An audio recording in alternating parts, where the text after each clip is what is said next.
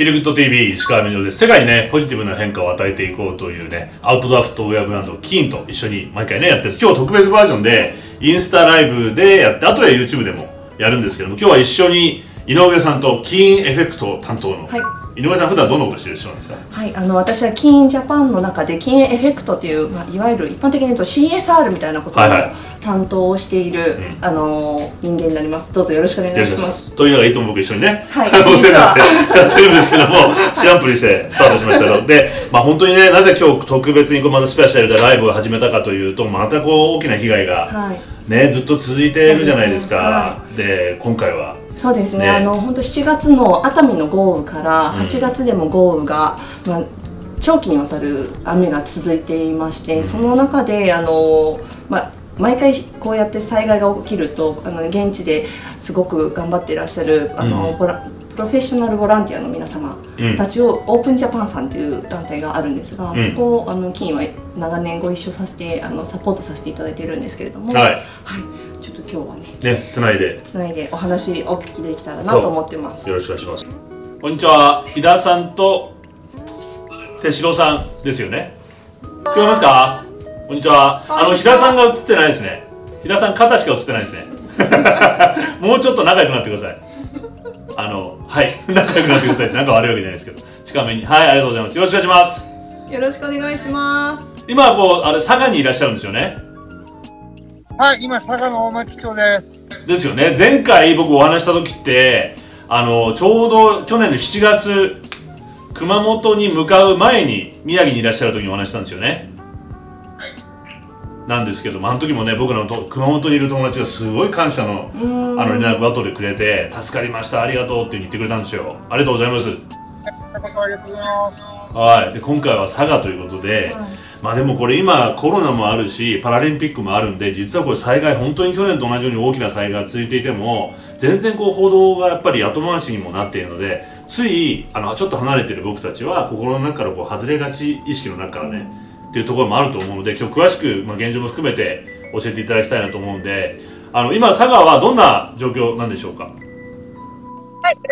の方はですね、えっと、はいオープンジャパンの手代です。よろしくお願いします。よろしくお願いしますはいえっとですね、佐賀はですね、前に、えっと、被害に遭われたところと、ちょっとまた広くなってですね、えっと、同じ場所がやっぱり被害に遭ったっていうことでですね、あの、住人さんのメンタルがかなり、あの、しんどそうな、えっと、表情を隠しきれないで、えっと、私たちに元気には振る舞ってくれるんですけども、やっぱりあの、どうしても、2年で2回目っていうことがあって、かなり住人さん落ち込んでるように、はい、感じております。ちょうど2年目っていうといろんなことがやっと元に戻ってきて、ねさあ再スタートっていう気持ちなと感じですかね？そうですね、あのー今おっしゃった、おっしゃる通りなんですけども、あのーこちらの地区でですも地区でもですね、あの、金さんも一緒に活動してもらった地域なんですけども、えっ、とやっとですね、えっと新築に変えたりとか、でリフォームが終わったっていう風になってました。後ろに見えるかわからないんですけども、えっと、はいこちらの、えっと、半年で被災された状況になります。で、えっと、見える、えっと、黒いお家、あのそれお宅。黒いお宅は、えっと、2ヶ月で、新築2ヶ月で被災されております。うちもですね、関東1ヶ月ぐらいなんですけど、えっと、家具を入れて、えっと、まだ住んでいない状況で、えっと、捨ててしまって、で、中の家具だったり、お仏壇だったりも、えっと、まあ、お盆、ちょうどお盆の時期だったんで、えっと、遅い、入れた状態で被災してしまって、すべて新しい家具だったりとか、全部、一回、あの、住人さんたちがもう、一生懸命に泥だらけになりながら、えっ、と、外に出してたっていう光景が見えました。はい。いや辛いですね。気持ちがね。ね。ね本当にこの間やっと2年前に被災されて行かれたんですよね。そうなんです、はい。私たちもあの金のスタッフでうん。皆あの行かせていただいたんです。コロナ前だったのでうん。現地にも行くことができてあの一緒に泥か泥かきとか本当に壁の汚れとかを一緒に落とさせていただいたりとかいろいろさせていただいたんで私たちもすごい思い入れの強い地域ではあるんですけどあのまた被災されたということで本当に心が痛むんですけど結構どのくらい浸水しちゃったんですか、何メーターぐらいとかあるんですか？えっと、高さはですね、えっと、前回より、前回がこれぐらいだったら、えっと、今回倍ぐらいまで来てるところが、ええはい。今回のがひどかったんですね。ここで、ここで、えっと、水が、前回は、えっと、有明海の関係もあって、こうあの、油の関係もあって、なかなか、えっと、引かなかったっていうのもあるんですけど、今回はそれよりも高さが来てしまったので、えっと、新築、この辺の地域でも新築して、1.5メートルかさ上げしたお家でも、家の中1メートルとか浸水して、か。せっかく対策までしていてもさらにそれよりも大きなな高い水が来ちゃったってことなんですね。いやこれは本当に心が折れますよね。なかなか本当にあの私たちも住人さんになんて最初声をかけたらいいのかなっていうふうにとてもあの悩みながら接しているところも今も現在や明るくはさんもふああの触れ合ってはくれるんですけど振る舞ってくれるんですけどやっぱりどうしてもあのふとした表情であのまあ疲れてらっしゃるなとかあの素直にあのしんどいんだよねとか今やっぱ喋ってるから心が紛れるんだよねっていうふうに言ってくれるのはすごいありがたいな。うんまあじゃあ本当にこうあの実際力になっていらっしゃるのと同時にまあ本当にこう話を聞くというまあ本当に寄り添うという意味でもすごくあの力になっていらっしゃるんですねお二人。そうですね、とても、あのそう言っていただくとすごいありがたいなって思うんですけど、住人さんがこう、あのここの集会、今、拠点としている場所が、えっと、集会所なんですけど、集会所に来ると安心するって言ってもらったりとか、するような、ってるのは、えっと、ちょっと、そのになってるのかなっていうふうに思ってて、先などでも、えっと、住人さんが、えっと、やっぱり今、食べれない状況、キッチンが被災したりして、あの、なかなかる環境でもないし、あの住人さんもまずそこまで作ろうっていう気力がすごく少なかった。ずっとこの2週間とかずっとカップラーメンだったりとか、あと、コンビニのお弁当、同じものをあのおじいちゃんとかおばあちゃんも食べてて、やっぱり味が合わないわっていう風になったりとか、あの、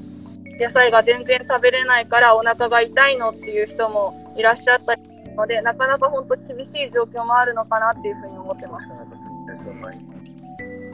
まあ普段のやっぱり生活のリズムとか本当に習慣っていうのが全部こう変わってしまうわけですから本当にそういう意味でもメンタルがすごくね心配ですよね。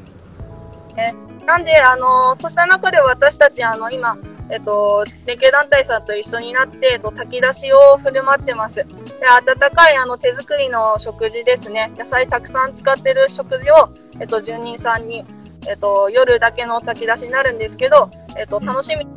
買ってもらってて、えっと、美味しそうに、あの、今日も、昨日も美味しかったよって言っていただいて、持って帰ってもらってるような活動もして。あの僕が行ってことがないのであの周り見るとこう畑みたいなこうやっぱ農業の地帯じゃないですか。こう農作物の被害というかお仕事の部分でもやっぱりすごく大きな影響があるんじゃないかなと思うんですけど生活とともにそうですね、2年前、商店街が浸水床下だったのが、今回床上になっちゃって、やっぱ商全部ダメになったり、で、うちえっと、田んぼみたいに見えるんですけど、2年前に、で、田んぼを諦めて、今、大豆を作ったんですけど、今回大豆を水に使っちゃったっていうことで、一人なんですけど、作物は全部やられちゃいました。いやじゃあそういう意味でも本当生活だけじゃなくて仕事っていう意味でもうん。やっぱり再建したところをもう一回こうくじかれるっていう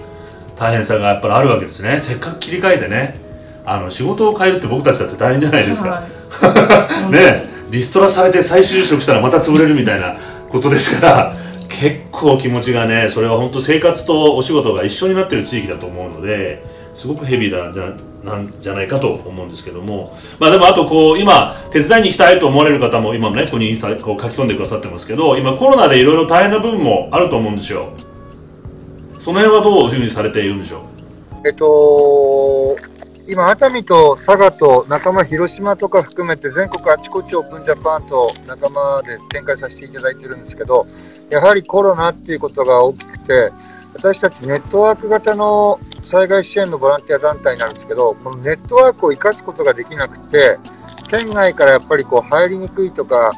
確実 PCR 検査を受けて、毎日例えば抗原検査を受けてとかっていうことで、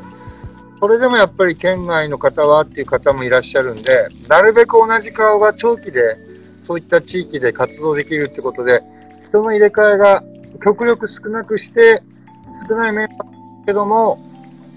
顔が見える関係の安心感からこう地域に入っていくっていうのが、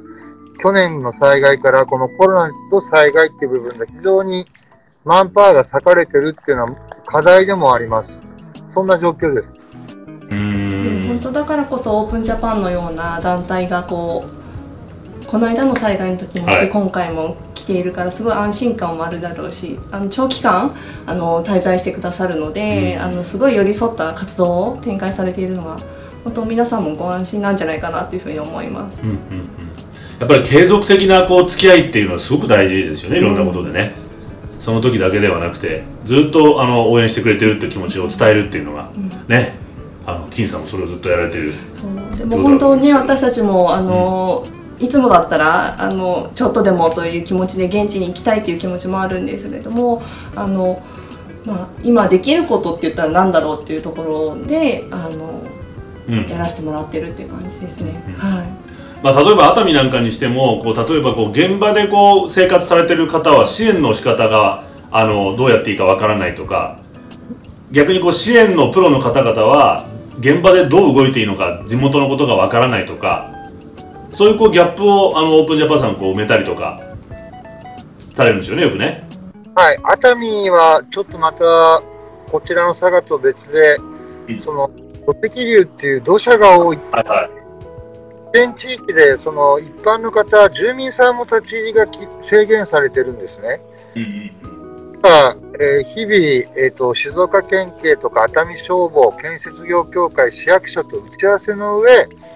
捜索はこちらのエリア、じゃあこちらのエリアは重機使って土砂撤去しましょうとか、こちらのお家は崩れかけてるんで、サポートバーっていうのを入れて、防いでから、えー貴重品の取り出しをしようとか、1階崩れて2階があるお家の1階の下にご位牌があったりするっていうのを潜って取ったりとかっていうことは、やはりあの、NPO の単独っていうよりも、捜索も熱海は並行して行われてるんで、そういった、えー関係機関との打ち合わせっていうのも、ちょっと時間と丁寧さが必要っていうのが今、熱海の現状ですね。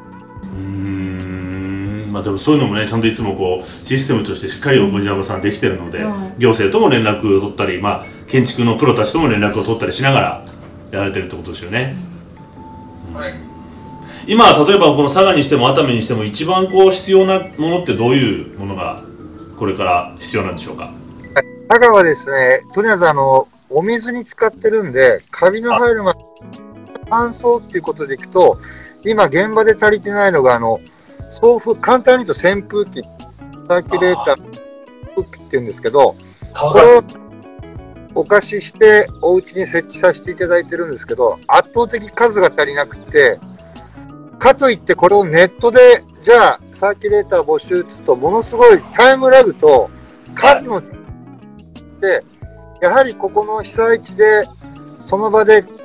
あった数を購入してって、今必要なものをその場で揃えていくっていうところの資金面であったりとか、資機材。で、やっぱり、長い間いるんで、どうしても近隣の市町村の方々から家の裏山が崩れたんだよねってことになって、お話も出てきますと、そこに必要な重機ですとか、ダンプとか、そういった少し大型の資機材がこれから必要になってくる状況になってます。うんまあでもそれにもねやっぱこう資金が必要で、まあできればそのサーキュレーターも地元のこうホームセンターみたいなところであるんだったら、そこにお金を落として買ってった方がどっか遠くから持ってくるよりも地域のまたお仕事にも還元することができますもんね。であとこう重機が入ってくれば現場の職人さんたちのお仕事になったりとか、まあ、そういうのも現実問題としてやっぱり資金っていうのがやっぱすごく大事だなというふうにね思います。けども。あれ？大丈夫かな？本当そうですよね。ね。あのやっぱりあの今回ねニュースとかにもなかなか最近ならなくなっちゃって寄付金の集まりだったりとかもすごく緩やかになってしまってるのかなっていうふうに感じていまして、でちょっと宣伝してもいいですか？うんもうお願いします。そのために緊急プログラムですから、はい。実はあの、まあ、そういったあのもちろん皆さんの活動に資金面でのサポートっていうのが一番、まあ、被災された皆さんに対してもダイレクトに届くものだと思いますので私たち今実はあのこのマッチングドネーションっていうものを行っていましてこれはどういったものかというとあのオープンジャパンさんの皆さんがあの寄付をしてくださると金員も同じ金額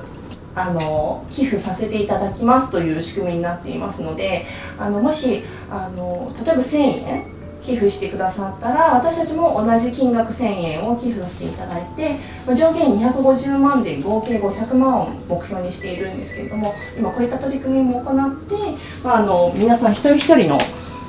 あのお気持ちを倍にして現地にお届けしたいなということで今やっていますので、倍返し。はい、が倍返してないね。倍倍でお届けします。倍お届けはい。するんですね。でそうすると、まあ、より多くの機材をレンタルすることもできるかもしれませんしさっき言っていたそういうサーキュレーターみたいな購入もできるかもしれない、うんうんうん。で炊き出しの資金になるかもしれないし、まあ、そういったことですごく有効に使っていただけると思うので、ぜひあの本当は少額からでもうんうんいいのでご協力いただけたらなというふうに思ってます。少額も倍になりますし少額も倍になこれっりますて金のインスタって10万人ぐらいの方登録してくれてるじゃないですか、1人1円でも10万円になるしいや本当100円だとそうなんですよ。100万円で、ってことは200万円になるし、はい。200円出すと400万円だからこれ800あ超えちゃうか。あ あ本当このぐらいでできちゃうってことそうなんですよね。はいそうなんであの今本当少額で例えば店頭あの金の店頭にも募金箱を設置しているので、そのおはいはい。募金箱にチャレンジしていただいた金額も倍になるので、ん。ぜひあの例えば店舗の近くを歩いてたら、うん。あの寄っていただいてもう本当お気持ちだけ入れていただくことでもすっごく大きな力になるので。買い物しなくてもその時はね、はい、もうそこに乗っていただくだけで全然 大丈夫なので、ぜひお立ち寄りいただけたらなと思います。うんまあでも本当にこういう時ってみんながこう気持ちを届けたくて物資をこう送ることってねやっぱりすごく大事で、まあ、あるんですけどもなかなかそれがちゃんとこう分配されるのにまた人の力が必要だったりとか実際に今聞いてサーキュレーターが必要だってことは、はい。こっちは分からないのでやっぱりそこにこうギャップがね生まれてしまうことっていうのはどんな支援でも僕はあると思うんですよ。で今実際本当にまずその資金をこう送って、はい。そこで活用してもらうっていうのがすごく一番やっぱり現実的なあの支援になると僕はそうなんですよね、はいやっぱそのマッチングがすごく難しくて、うん。ね。やっぱり皆さん分かってる皆さんに使っていただくのが一番いいとは思います。はい、すみません、もう本当に今ね、与えて、もういろいろやってくださってる最中最中にね、最中にこうやってお時間をはい。いただいちゃって、はい。うん、いるんですけども、あのー例えばですね、今後やっぱりこれ、毎年もずっと続いてきて、皆さんもずっと回ってらっしゃるじゃないですか。すごくそういう経験の中で大事なことっていう、まあ、備えておかなきゃいけない気持ちというか、なんかアドバイスっていうのありましたら、教えていただけますか？えっと、皆さんよくあの被災地にできることなんかないですかって質問も受けるんですけど、被災地に対してたちだったり、私たちの応援、これもすごくありがたいです。それとともに、ご自分の住んでるところ、どこに行かれても必ず言います。まさかここが、まさか私が。今これだけ大規模に多発化で広域化している自然災害の中で、まさかはあるっていう前提で日常生活過ごす。じゃあどういった過ごし方があるんでしょうって言った時に、基本的に僕はアウトドアを日常から接してると、それってこう生活力がアップするんですよね。例えば、えっと、シュラフを1個持ってると、避難所に行って毛布をくださいじゃなくて、ご自分でシュラフで寝れるとか、えーよくあの、車中泊をしてエコノミー症候群でっていう方がいると、やっぱりご家族で熊本地震の時なんか、お庭にテントを張って、シュラフで寝てっていうようなことで、アウトドア、いきなりあの、災害ってインドアの生活から、無理やりあ放り込まれるっていうのが自然災害。そうした中で、日々アウトドアと共にこう過ごしてるっていうんですかね、時間を過ごしてると、なんかそういった生活力とか家族を守るとか、自分の感覚とか、装備がやっぱり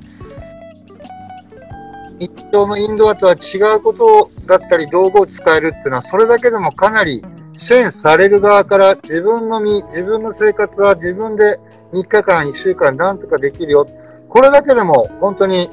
その物資であったり、いろんな支援の力が他に割かれるってことができるんで、ご自分の1週間分ぐらいは最低生活、いきなり外に放り出されてもできるんだよっていう装備であったり、少しの経験があると、これからああるであろう災害に立ち向かうっていうよりも、その中で、なんていうんですかね、こう、上がそこを乗り越える力になるんじゃないかなって、日々感じてます。まあ今出かけられないね。ごめんなさい。時でもあるのでコロナで、まあ、せっかく庭でこうちょっと準備しながら楽しみながらそういう気持ちの準備をねしておくっていう、まあ、正常化バイアスってこうあのあるじゃないですか。逃げる時に大丈夫だうん大丈夫だって。それと同じようなことで自分が暮らしてるところは大丈夫だっていうこうバイアスがやっぱこうかかっちゃってる。で皆さんそういう環境の中で暮らしてるわけですもんねでいやまさか自分がというところだと思うので、まあ、そんな風にしっかりと普段から少しこうアウトドア触れながらとあとどうでしょう僕あの東北の震災の時にちょっと支援でこう行かせていただいてた経験でやっぱりこの地元のつながりっていうんですかね。これ東京で起きたらもしかしたらこれもっと東京でも起きましたけどもっと大変だったんじゃないかと思ったんですよ。人のつながりが当然誰が住んでるか知らないので大体。マンションとかだとね。だけどやっぱりこう逆に地方の人のつながりってすごいなっていうふうに思ったのでその辺どうですかね？そうですね、地方はやっぱりこう、町内会でみんなで公園掃除するとか、お祭りを一緒にやるってことで上下関係、横の関係ができてるんですね。うん。東京でもいろいくつか町内会だけじゃない周りのコミュニティって例えば常連になってるお店でもいいと思いますし、なんかそういったこう自分のコミュニティで仲間の確認とかして困った時にちょっと声が出せる関係って日常でもそうだと思うんですけどもやはり自分の足元で少しでもこうつながっておくってことは有事の際って本当に力になるんで周りのコミュニティの再確認ってまあコロナの状況ではあるんですけどそこをやっぱりこうつながりをもう一回みんなが感じ合うっていうところが今必要なんじゃないかなって感じてます。そうだ。震災の時絆って言葉流行ったじゃないですか。ああ流行りました。すっかり絆がね最近。ね言われなくなりましたけれども。本当にだから本当アウトドアと人とのつながりをねはい。コミュニティをしっかりと普段から保っていくっていうこの2つですね大事なそうですね。本当に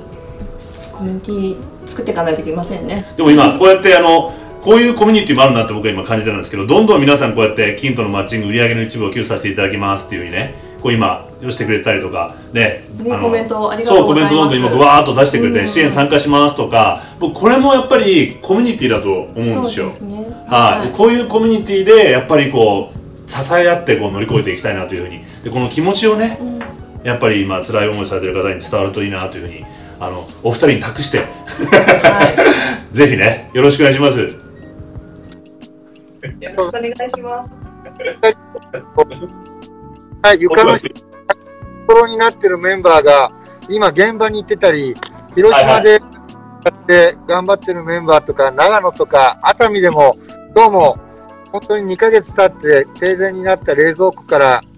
カビが生えてるようなものをひたすら取ってるメンバーとか、本当に僕らの後ろいっぱいいっぱい頑張ってる、今日も頑張ってるメンバーがいるんで、それを皆さんの力を現場にお伝えできればなと思ってますんで、ぜひ。よろしくお願いしますはい。ありがとうございます。すいませんでした。お忙しい時間の中。ありがとうございました。ありがとうございました。頑張ってください。よろしくお願いします。ありがとうございます。失礼します。ね本当にこの頭が下がるというか、でも逆に僕たちがあのできる後方支援をねはい。あの今現場で特にコロナにもいけない、コロナでいけないので生活の中でできることをしっかりしてこういうコミュニティで皆さんこう寄せてくれてる力をねどんどんこう授けてはい。お願いします。って プロに。託してはい。プロボノですからね。そうですね。プロですからプロですから。もう本当にうん。あの現地に行かせていただくと、うん。本当にもうみん皆さんかっこよすぎて多分好きになっちゃうと 惚れちゃいますか。ら 惚れちゃいます。あのもう本当にあと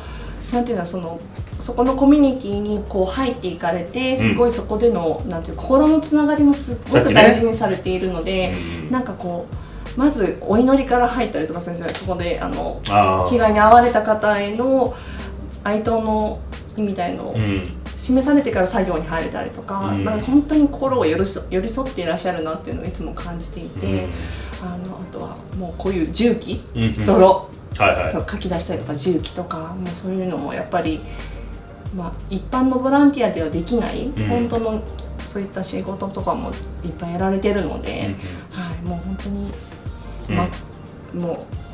う応援したい気持ちばかり。今後はあれですよね、はい。金さんあのこうやってプロボノのいろんな、はい。あの団体の方々が、はい。にあのシューズの割引システムもこう作ってこういう本当にワークブーツが必要だったりすると思うので。そうですね、ははい。いあのー今オープンジャパンの皆さんだったりとか、はい。現地で活動されている皆さんに、あのこういったシューズ安全靴、これも入ってるんですそうなんですね。鉄板が入っていてあとは被災地だと居抜きって言ってあの釘が出てたりすることが多いので、ここからのあのなんていうプロテクトも入ってるはいはい。靴になるんですけども、こちらあの提供させていただいたりとかしてあの足元も応援させていただいてるんですが、あの今本当に全国各地でいろんな災害が起きていてであのいろんな活動されている方がたくさんいらっしゃいますので、あのその方々とこう災害支援パートナーっていうのをちょっと結ばしていただいてうん。うんでそのパートナー関係を結ばしていただいた団体さんにあのディスカウントなどのご提供をさせていただこうということにこのこの度そういうプログラムを始めているので、はいはいあのこちらにあるこの金ユーティリティっていうあのインスタのアカウントがございますので、はい、そちらからあの詳細見ていただけたらなというふうに思ってます。でさっきね井上さんもおっしゃってくれましたけどあの本当にこう現場に入ってこう祈りをこうね捧げるところからってやっぱりなかなかこの被災者とかひあの被災してる地域って聞くと一人一人ってこう見えなくなっちゃうことあるじゃないですかで僕あの本当にこう震災の時に東北に行って陸前高田のまあ津波の地域に入った、まだその直後に入った時に小さな女の子の習い事のカバンが落ちてたんですよ。でそこに名前が書いてあって本当にこの子がいなくなったんだと思うとまあ本当泣き崩れるぐらいね悲しくなるのでこういう一人一人がいるってことをもう一回考えながらあのみんなでこのねコミュニティを作って後方支援というかですね、どんどんあの応援をしていきたいなというふうに気持ちをねお金に託して